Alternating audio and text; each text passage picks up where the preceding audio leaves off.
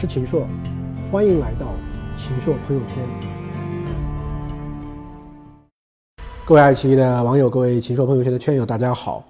去年秦朔朋友圈在爱奇艺上线的时候呢，我先做了三位中国企业家的竖屏，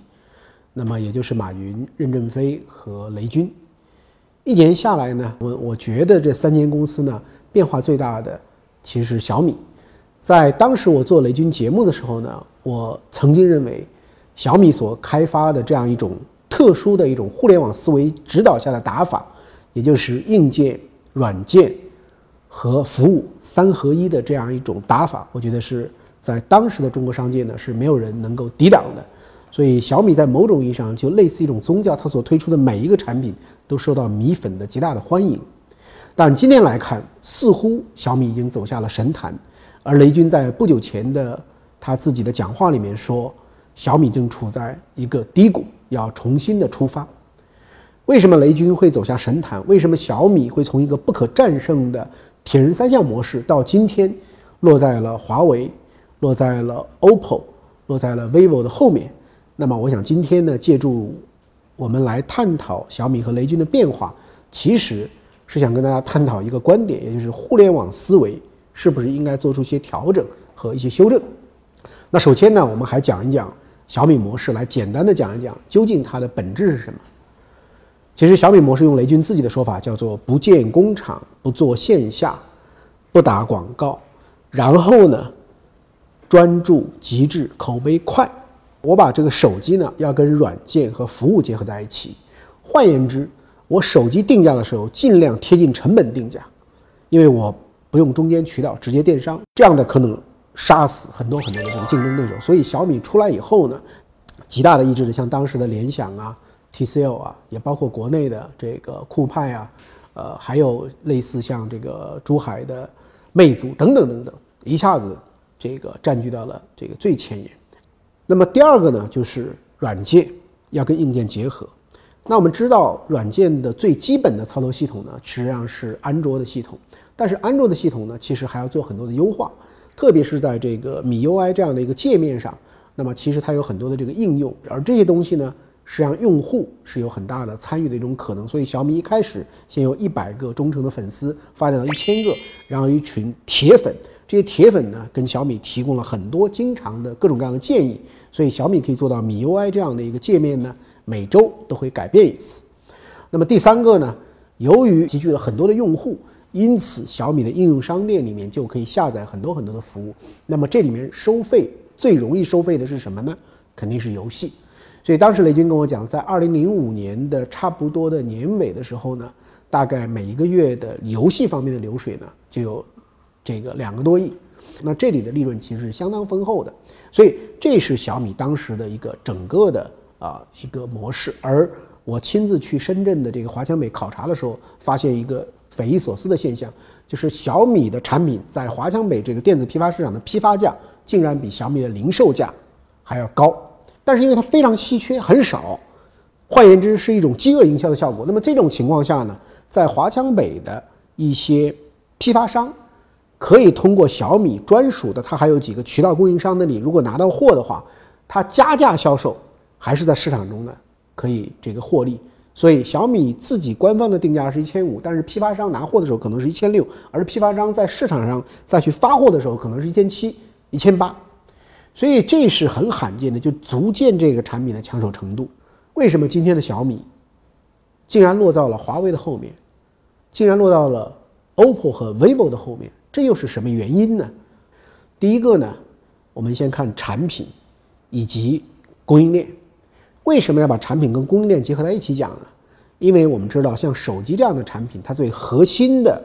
操作系统、芯片以及元器件，其实都不是中国企业能够掌控的。比如说操作系统啊是安卓，比如说芯片是高通和联发科，比如说屏基本上是三星、LG，啊还有这个夏普。所以最最重要的这样的一些系统和元器件呢，其实都掌握在国外企业手里。因此，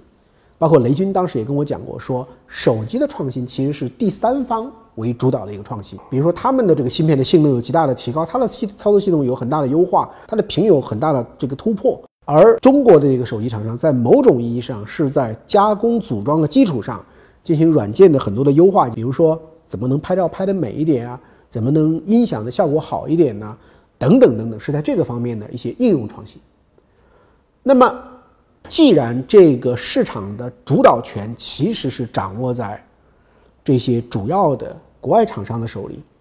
因此从供应链的角度来讲，怎么跟他们建立比较友好的一个关系呢？是非常重要的。那么小米呢，因为自己的量上的非常快，所以在某种意义上，它是要给这个供应商呢，就是要极大的这个压价。而像华为，包括后面的 OPPO 跟 vivo 呢？因为它的定价策略不是按照成本定价，他们的定价策略呢，还是传统商业里面的一些品牌的溢价、技术的能力啊，它要把它变成一个这个呃类似于消费品甚至是时尚产品去定价，所以它的这个产品本身的获利空间会比较大，因此呢，对供应商来讲就没有那么苛刻。所以呢，雷军比如说在今年他讲到说，过去的三个月是小米极度缺货的几个月，而这样的情况其实来看整个小米的这个产品的发布，一直都出现就是不能够准时的供货。比如说小米五，啊，从他提出来这样一个想法要发布到最后真正面向市场，竟然跨度一年多的时间，这在今天一个是产品六到九个月就要面临更新的时候，这实在是太长了。那么由于你的供应链的这个能力。不能够有效的这个掌控，不能够供应商给你巨大的这个支持，那么就会导致你在产品的推出的时机、产品的这个创新性这方面都会受到很大的这个制约。所以呢，我觉得呢，这是小米出问题的，可能说是这个第一个因素。那么第二个因素呢，我觉得就是小米的铁人三项，它极大的是运用了互联网的一套打法来移植进来，但是其实互联网跟硬件产品呢。其实有一个非常大的区别，就大家都用这个软件啊，互联网的思维。你想这个搜索，你会是百度；电商你会是这个阿里。比如说大家都用微信，所以微信就能够成为很大很大的这个一个我们的使用的一个平台。而越来越多的人使用，那么微信呢反而就发展的越好。但是硬件的产品，比如说你想到汽车，你脑子里会想到 N 多的品牌；比如说你想到空调，那你脑子里也会想到格力、美的。海尔等等等等，所以硬件的产品呢很难出现像软件那样的一家独大。那软件跟硬件还有一个很大的不同，就是软件它也会升级换代。比如说我们经常用的一些软件，今天是呃这个 Windows 八，比如说明年 Windows 十等等等等，会有很多的这个啊升级换代。而硬件呢，比如说手机，在两三年以前大概是十二个月到十八个月是换机。那现在呢，可能是六到九个月就出现了换机了。而在换机的时候，它未必还要用这个小米。那么，如果说软件跟硬件有这两大区别的话，那么就有可能导致一个什么样的现象呢？就是小米原来试图把硬件变成一个互联网的入口，它就可能会受到很大的挑战。原来。我用你的手机的时候，你是我的入口，但未来我没有用这个手机，我换了一个手机，那么你就不再是我的这样一个入口。那么软件可以大家都用同一个软件，但是硬件，即便是像苹果最牛的时候，苹果在美国市场的占有率大概也只有百分之四十多。那么跟这个相关联的，比如说小米，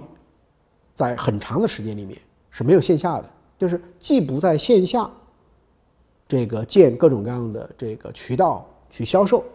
也不在线下呢，去建很多的服务站、维修网点等等等等。那么小米之家进展的非常非常慢，因为呢，它更希望自己是一种轻资产的运作，是在小米网上来实现销售。到现在为止，大概有百分之六十到七十的人还仍然是在线下去购买手机。那么当他们在线下很难购买到的时候，那么他们就不买了。而当他们在线上买了手机，但是呢，如果用了有问题，同时你身边又很难去维修的时候，它的很多的抱怨呢，也弥漫到了这个互联网上。那其实对于一个企业的品牌呢，会形成某种的这个伤害。那么再下面我们再来讲定价的问题。软件的策略是免费，周鸿祎用免费杀死了别的这个杀毒软件的竞争对手。阿里巴巴当年的淘宝就是用免费干掉了一倍。那么，所以小米呢，这样的一个思维，就是尽可能的在硬件的成本价这个意义上，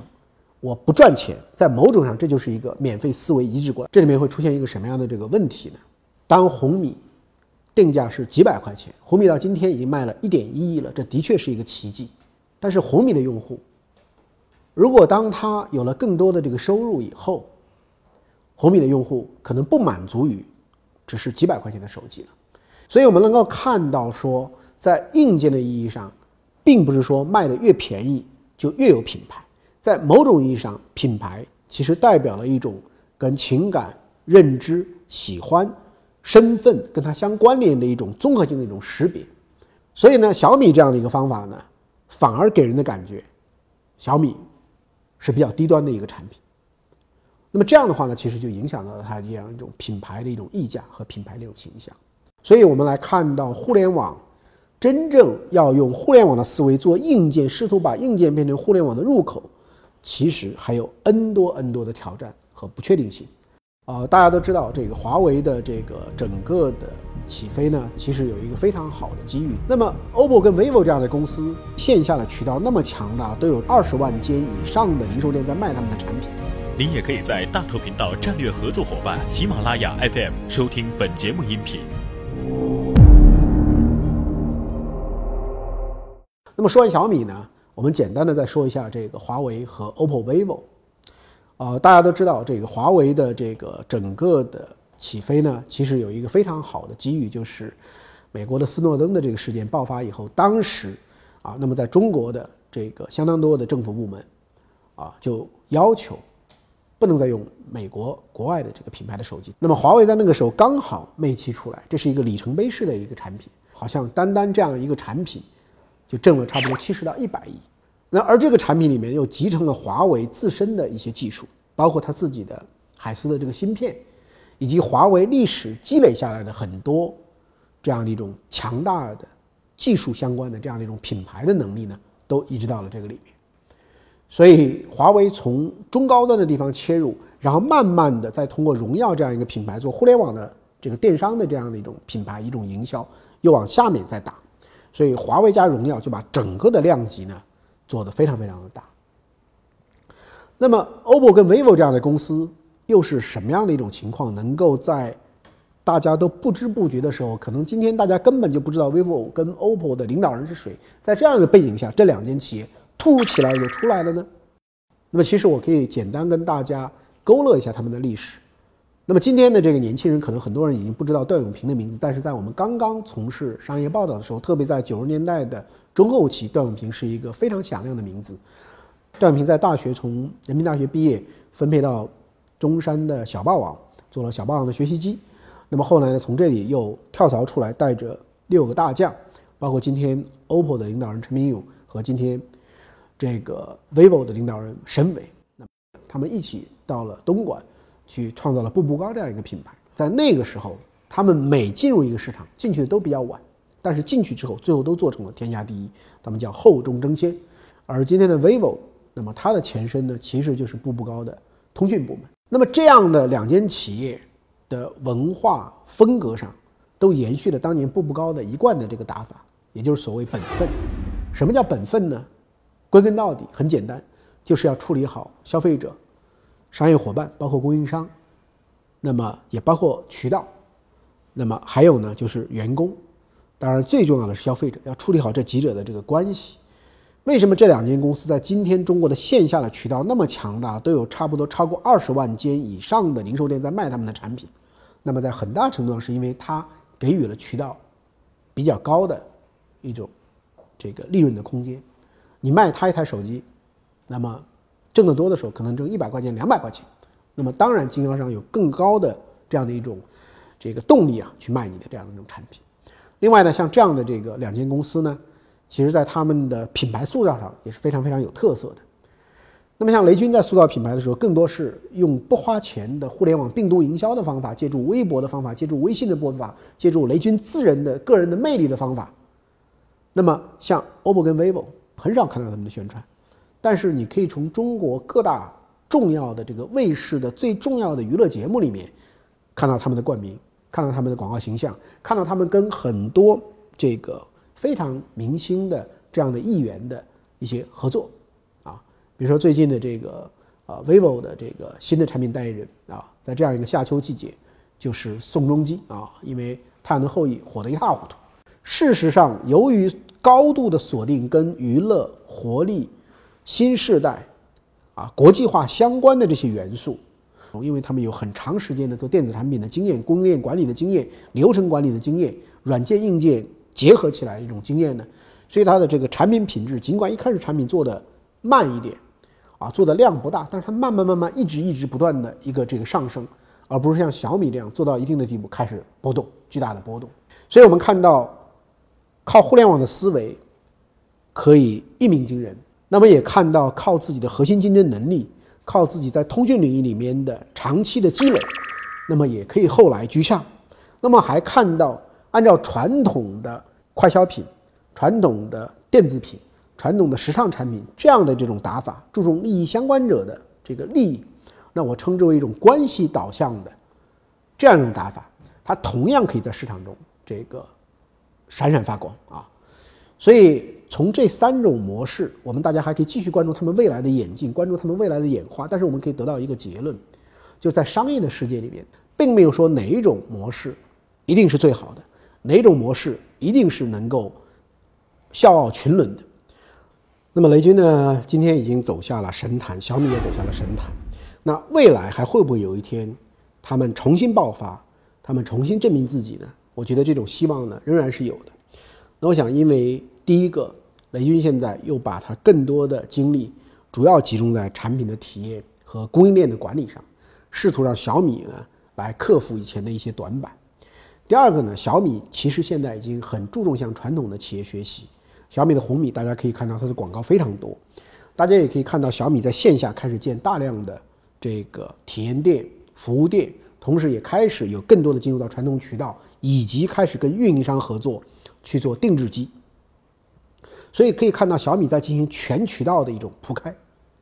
那么第三个也是更重要的，就是小米在生态化的路线上呢，做了更广大的布局，投了更多更多的智能硬件。那么也就是说，它希望在未来这些智能硬件都装着这个传感器的智能硬件，在某种意义上可以在小米的整个的生态系统里面呢，能够连接起来。在某种意义上，我认为小米正在从移动互联网向着物联网进行一些布局。那么，因此，我觉得小米在两到三年以后的重新的爆发，以及赢得它的这个地位呢，是有很大的可能性的。那么，但是呢，这里还有一个关键，就是你要保证你在进入的每一个细分的智能产品领域里面，都能真正给用户带来价值。